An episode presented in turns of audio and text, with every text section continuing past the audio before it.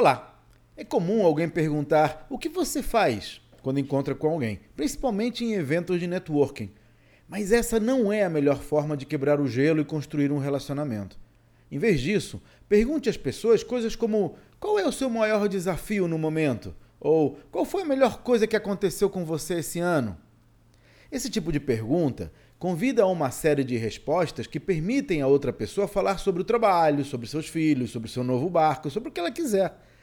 E de forma geral, perguntas abertas geram conversas mais interessantes e podem até construir amizades. Para mais dicas sobre negócios, inscreva-se no meu site claudionazajon.com.br. Até a próxima.